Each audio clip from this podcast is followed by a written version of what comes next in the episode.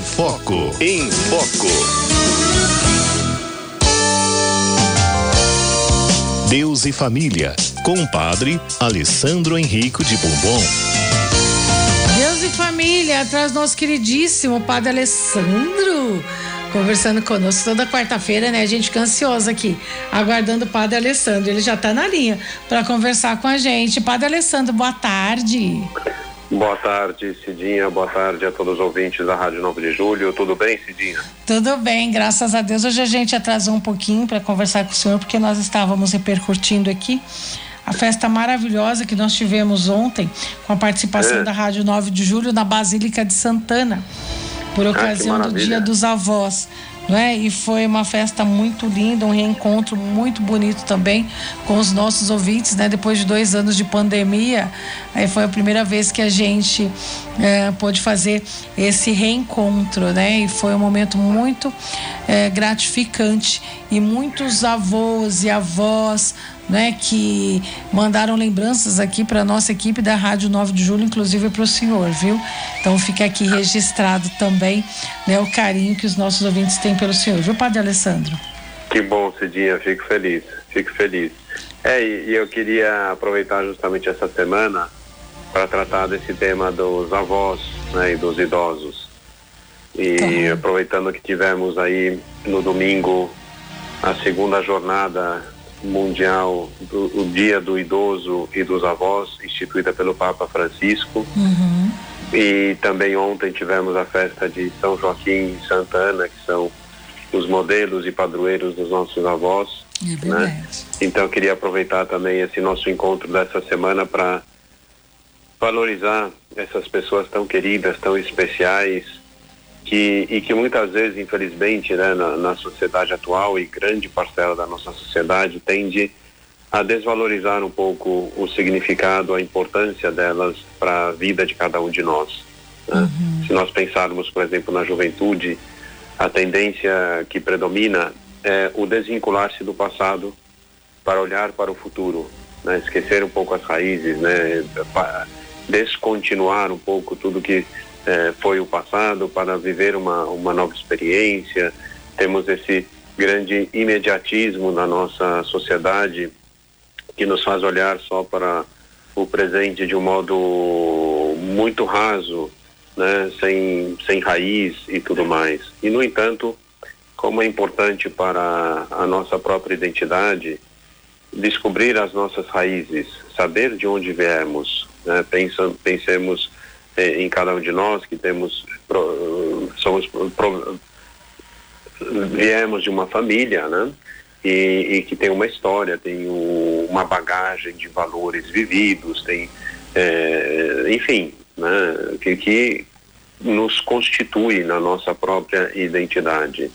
E nesse sentido existe uma grande riqueza nessa, nesse intercâmbio é, de gerações, né? Os avós, tem um papel preponderante na formação eh, dos seus netos, tanto no âmbito humano quanto no âmbito também religioso. Acho que muitos de nós eh, agradecemos de coração eh, grande parte da nossa formação religiosa, ao menos no meu caso foi assim, uhum. a, aos, aos, nossos avós ou algum, alguns deles, e, e também como eles são uma peça fundamental para a transmissão desses valores vividos em família, né? Nessa bagagem cultural que constitui, eh, que é a nossa raiz, né? De onde viemos. Então, eh, não, não sei como é importante conviver com os idosos, conviver com os avós, escutar as suas histórias, partilhar as suas experiências, ter esse interesse de saber, conta o que, que aconteceu, da onde viemos, né? E tem, acho que eles têm muito a contribuir para quem somos, para o bem das nossas famílias. Pensemos nesses muitos avós que cuidam dos netos enquanto os pais estão trabalhando nessas jornadas de trabalho longas.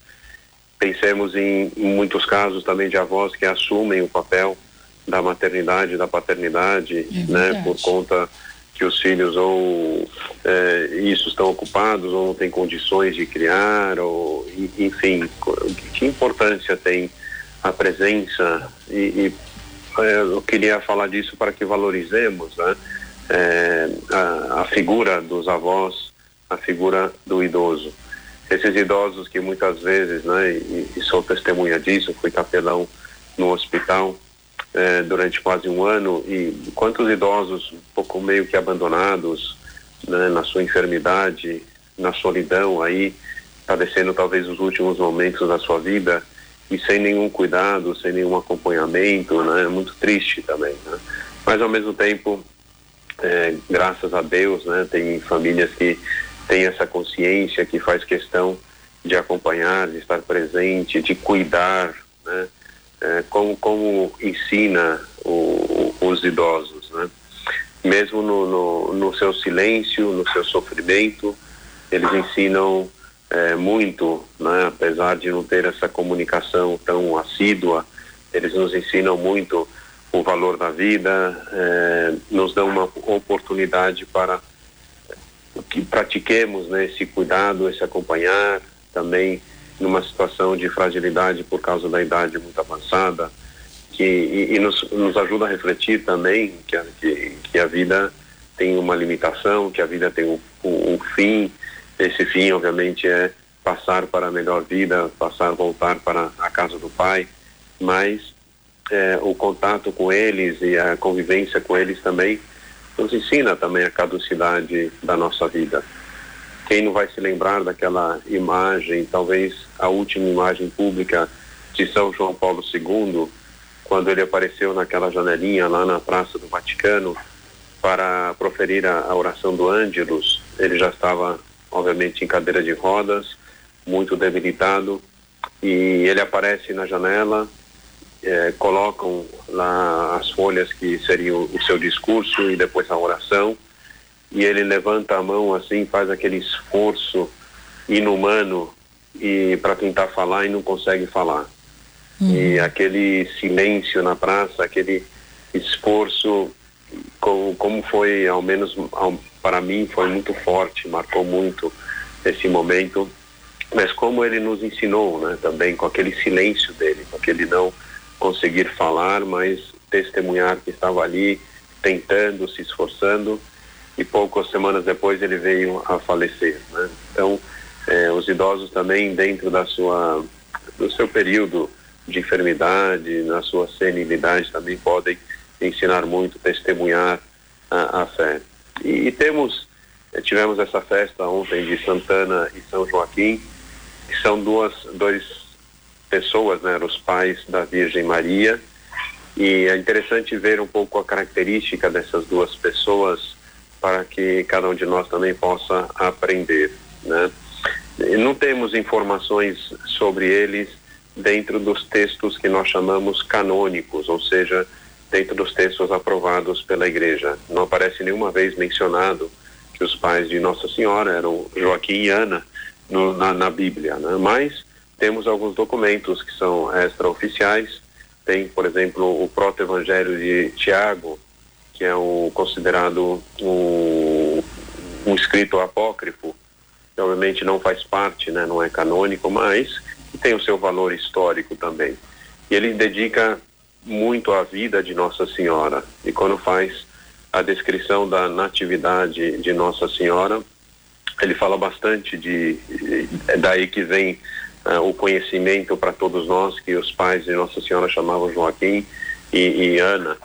E ele descreve aí que eram o Joaquim era bastante abastado, era um pastor e, e era muito generoso para com Deus, para com o serviço ao próximo davam sempre um terço dos seus bens para os pobres, um terço dos seus bens para o serviço no templo e contam que, mas eles não podiam ter filhos, era Santana era estéril. Né? Uhum. E isso na cultura judaica da época era considerado como uma maldição de Deus, que como castigo e portanto com certeza eram muito mal vistos. De fato, São Joaquim conta esse próprio Evangelho de São Tiago um dia na festa da apresentação ele vai apresentar as suas oferendas no templo e o sacerdote ao vê-lo nega a oferta dele, porque ele fala que era como que eu vou aceitar a oferta de uma pessoa que não vai deixar descendência. E aí muito confuso ele vai se buscar nos livros é, é, da, da, da, época lá das leis, na história de Israel, personagens que também foram estéreis e que participaram do povo de Israel. Né? Ele encontra Abraão, encontra a mãe de Samuel, encontra, enfim, vários personagens, né? E Sara, né? A mãe de Isaac, que também sofreram a esterilidade, toda essa humilhação que era, e no entanto depois foram abençoados por Deus, né? Então meio que envergonhado, ele não voltou para casa, mas ele foi 40 dias e 40 noites para o deserto orar a Deus, né? Diante de uma dificuldade, ele não se desesperou. E estando aí em oração, né, um belo dia lhe aparece um anjo do Senhor e faz esse grande anúncio que as suas orações, as suas oferendas, o seu sacrifício, a sua generosidade foram escutadas por Deus e que eles concederão uma filha e que darão o nome de Maria, né? E a Santana também estava eh, muito desolada porque ela eh, o marido não voltou para casa, ela já estava se considerando viúva e também pela sua esterilidade. E ela também se refugiou na oração e recebeu também uma visão de um anjo que fez o mesmo anúncio. E ambos, uh, o anjo anunciou que eles se encontrariam na Porta Dourada, né, uma Porta Dourada que é em Jerusalém. E aí uh, aconteceu esse encontro dos dois, já tendo recebido esse anúncio. E, de fato, tem uma tradição pictórica bastante rica. Tem um quadro, por exemplo, de Giotto, que era da Renascença, um pintor da Renascença italiana, que retrata justamente esse momento trazido por esse documento, né? que é esse encontro de Santana e São Joaquim na Porta Dourada eh, de Jerusalém. Eles se encontram e depois de nove meses ela Santana eh, concebe. Tem uma frase de Nosso Senhor Jesus Cristo no Evangelho que diz pelos seus frutos me conhecereis, né? Nós conheceremos a cada um de nós pelos nossos frutos e, e, e podemos vislumbrar um pouquinho o que que foi o grau de santidade, o grau de confiança em Deus que viveram Santana e São Joaquim, apesar dos sofrimentos, apesar da rejeição que eles tiveram que sofrer durante longos anos da sua vida na, na uhum. sociedade que eles viviam, eles perseveraram na, na, na fé. Né? Se, se, nós pensarmos na vida da Santíssima Virgem Maria, obviamente ela recebeu todo um privilégio de Deus, toda essa graça que lhe foi concedida, mas também muito é devido à educação que ela recebeu na casa, com a convivência com seus pais e, e aprendeu disso, né? E podemos imaginar que essa fé inquebrantável de Maria, esse sim que é todo cheio de confiança que ela deu a Deus, onde que ela aprendeu, se não na própria casa, né? É, São Santana, São Joaquim, diante de uma situação muito difícil, diante da adversidade, diante do sofrimento, souberam não é, não se deixaram levar pelo desespero, mas ao contrário, se refugiaram na oração, entregaram ainda mais seus bens, seus dons para Deus com muita generosidade, né? e foram escutados, foram atendidos em suas orações e com uma fé inquebrantável de que Deus sim escutaria, de que Deus estaria assim com eles. Né? Então acho que aí que está o exemplo desses uh, dos avós de nosso Senhor Jesus Cristo diz esse documento que também eles viveram longos anos e provavelmente tiveram a oportunidade de conhecer Jesus. É, imaginemos o, o, trato deles também com com o Filho de Deus, com, como Jesus sentaria aí para escutar as suas histórias, para escutar e aprender do passado é, e encontrar as suas próprias raízes dentro dessa família humana que ele quis nascer, né? Então, valorizemos os nossos avós, agradeçamos, né, aqueles que já partiram, a maioria de nós acho que já é, já perdemos os nossos avós, mas agradecemos o dom da vida deles, é, valorizemos tudo que eles transmitiram para nós. Né? E nesse dia aqui, o que, que, que você acha de tudo isso? O que, que, eu acho de tudo isso? Eu acho que Joaquim e Ana foram muito abençoados, né? Ontem, inclusive, eu estava conversando com o padre Beto, lá da, da, da Basílica, né? E ele estava dizendo que eh, Joaquim e Ana esperavam, né? Um varão, um homem, né? e de repente veio Maria. Olha, olha isso, né? E a história deles mudou completamente a partir daí, né, padre? Uhum. É, é verdade, é verdade, né?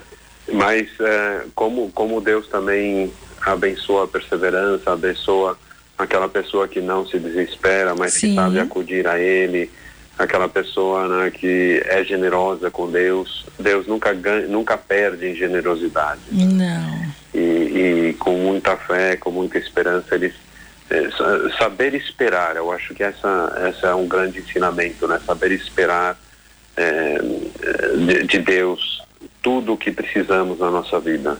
Eles souberam esperar anos e anos e anos, perseverando na oração, perseverando na humilhação, muitas vezes mas souberam esperar o tempo de Deus, né? Esperar o tempo de Deus. E muitas vezes também nós que tivemos a oportunidade de acompanhar eh, os nossos avós já no já nos últimos anos de vida, os últimos momentos, inclusive de vida, saber esperar o tempo de Deus para que possam partir, né? Essa, a, a minha avó, por exemplo, trago dois testemunhos, né? A minha avó paterna ela viveu longos anos com uma doença, o Parkinson, que a deixou acamada nos últimos anos. Uhum. E é impressionante o testemunho dela. Nunca a vi eh, se queixando de sequer de uma dor, já era, era totalmente dependente né, dos seus cuidadores e tudo mais. Já tinha dificuldade em falar, porque o Parkinson atingiu também as cordas vocais. E como ela soube esperar, soube perseverar, sempre com um sorriso no rosto, sempre te, testemunhando né, o, a alegria de viver até que Deus a levou, né? Então saber esperar também o tempo de Deus. E da parte do da, da minha mãe, hum. nós temos um avô que faleceu muito cedo, né? Quando a minha mãe tinha oito anos apenas. Uhum. Mas e, obviamente não tivemos a oportunidade de conhecê-lo. Mas é impressionante como uh, a minha mãe e a, e a minha tia souberam transmitir o que, que, foi a vida desse avô. Ele era uma pessoa muito querida, muito especial, e elas transmitiram para nós, os netos, é, e, e, todos nós, isso eu testemunhei perguntando para os meus irmãos, para os meus primos, sem tê-lo conhecido, nós o amamos impressionante. Quando falamos dele, vem, nos emocionamos e tudo mais. Por Mesmo sem ter elas, conhecido? Sem conhecer, Você exatamente. Vê? Sem conhecer porque é. a gente escutou as histórias dele, né? Através da nossa mãe, da, da, da, nossa tia, a gente escutou todas as histórias e, e criamos um vínculo afetivo muito forte com ele, impressionante, sem tê-lo conhecido, né? Então, e, e, aí veio uma identidade muito forte, poxa, aí está a minha raiz, aí de onde que eu vim, esses valores que ele viveu e que eu estou chamado a dar continuidade também, essa bagagem cultural, é, de valores que herdei né, dessa pessoa, é, dessa, que ele também, a sua vez, recebeu dos seus pais, etc. Então, como vai se transmitindo isso? Né? Como é importante, nesse sentido, a narrativa, sentar para contar histórias, sentar, é, escrever, né, os, os idosos, os pais, né, que, se Deus quiser, daqui a pouco tempo se tornarão avós, escrevam, né, é, documentem, contem, gravem. Hoje em dia tem muitos recursos, graças a Deus, vídeos, fotografias e tudo mais, que nos fazem guardar essa bagagem cultural, essa bagagem de valores da, da, da nossa própria família. Né? E como é importante para as futuras gerações também saberem. É, eu sempre digo também, quando as pessoas vão enterrar né, os seus uhum. familiares, e a tendência, obviamente, é que os avós partam antes, e, é. Muitos perguntam, padre, mas é, a questão da cremação é, ela é válida? Claro que é válida, a igreja aceita hoje, mas muitos dizem é, o que a igreja não aceita é que essas cinzas sejam espalhadas, né? Seja em algum lugar ou no mar, uhum. etc. Né? Por quê? Porque é preciso ter um lugar de referência, né? Sim. Aqui jaz essa pessoa. E é importante para nós e é importante para as futuras gerações, para que elas possam ir visitar e receber também esse testemunho, né, de que essa pessoa existiu e deixou sua marca eh, nas nossas vidas, deixou sua marca nas nossas histórias. Né? Então ter esse ponto de referência, aí está ela, mas também ter esse ponto de referência dessa pessoa na nossa história. Né? Então recomendo muito aí às famílias que dediquem tempo para é, contar histórias, para partilhar experiências, não não poupem aí esforços nesse sentido que são muito válidos, né? É, os netos sim gostam, né? Parece que eles se chateiam. Hoje, infelizmente, com a questão do celular, que também influencia nisso, afasta muito o diálogo, esses momentos de família, mas é, como é importante retomar, né? Retomar esses, é, essas narrativas de histórias passadas, é, experiências vividas e tudo mais. Né? Sem dúvida, sem dúvida. Muito bem, Cidinha. Eu... Uhum. Não, sem dúvida. É, bom, eu, eu sou tia-avó, né? Então eu fico é, tentando passar para minha sobrinha neta, né? O que eu acho que a minha mãe passaria para ela, por exemplo, né? Uhum. Como bisa. Então, e, e, assim, a gente vê mesmo a importância, né, do, dos avós na vida da, da família, no seio familiar, porque a, a, a, as experiências, as histórias, elas ficam para sempre. Tanto é que o senhor está contando aí o seu testemunho, né, mesmo também sem conhecer o seu avô, né? Então, então assim, é, é muito importante, né, a gente valorizar também o conhecimento né, do, dos nossos avós, né, é, é, essa, esse sinal de pertença, né, da família e passar as tradições, né, e isso assim, é, de fato é primordial, né, a gente tem que dar essa, essa importância, essa pertença de, de família é, e, e, deixar de que é, fazer com que os avós mesmo sejam de fato, né, essa figura marcante, né, na vida do, dos seus netos, né, de toda a família. Eu queria, eu queria aproveitar que o senhor está aí e, e fazer o nosso momento de oração, o padre. É, uhum. E eu vou deixar aqui, eu queria ver se o senhor pode, né? Para eu de, da, deixar aqui o pedido de oração dos nossos ouvintes, se o senhor dá uma bênção para todos eles, pode ser? Pode, claro. Pode? Ah, é. Pode. O senhor terminou a reflexão? Uma, ah, fala. vou fazer uma, uma propaganda aqui. Pode, também. Né, a, a região episcopal Sé aqui da nossa arquidiocese hum. está organizando um encontro hum. que é destinado a casais de segunda união. Olha. Né, ou seja, casais que já receberam o sacramento do uhum. matrimônio, ao menos um dos cônjuges ou os dois, tá. que e, e, esse encontro é um encontro eu tenho acompanhado já há vários anos, já nesses últimos anos. É um encontro que traz muito fruto para esses casais, né? Apresenta uhum. um caminho de espiritualidade, um caminho também de aproximação é, à comunhão com a igreja. Então acho que é, é um momento muito muito importante. É tipo um encontro retiro, onde são feitas palestras, momentos de oração, momentos de louvor, uhum. momentos também de introspecção para que entrem na sua própria história para se reconciliar consigo mesmo e com as pessoas também que devem oferecer e receber o perdão.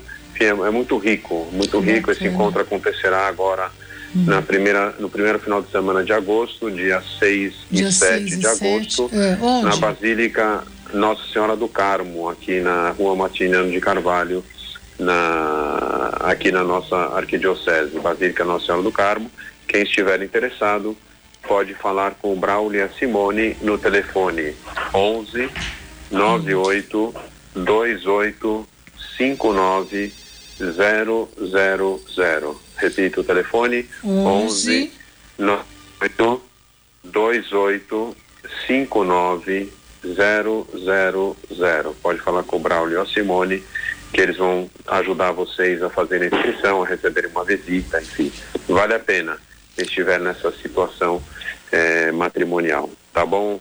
Então vamos agora sim acolhendo todas as intenções dos nossos ouvintes, é, as, os pedidos, as uhum. ações de graças. Vamos pedir especialmente pelos nossos idosos, pelos nossos avós, os que ainda estão conosco, que temos o privilégio de partilhar ainda esses anos de vida que Deus permitir, os que já nos deixaram. Vamos mais uma vez colocá-los nas mãos de Deus e que cada um, Deus que olha e que tem contados até os fios de cabelo de cada um de nós, que Ele olhe por cada um de nós, que Ele acolha as nossas intenções, abençoando-as e protegendo-os, protegendo a cada um de nós. E a bênção do Deus, rica misericórdia, desça sobre cada um de vocês, em nome do Pai, do Filho e do Espírito Santo. Amém. Amém. Padre. Obrigado, Cidinha.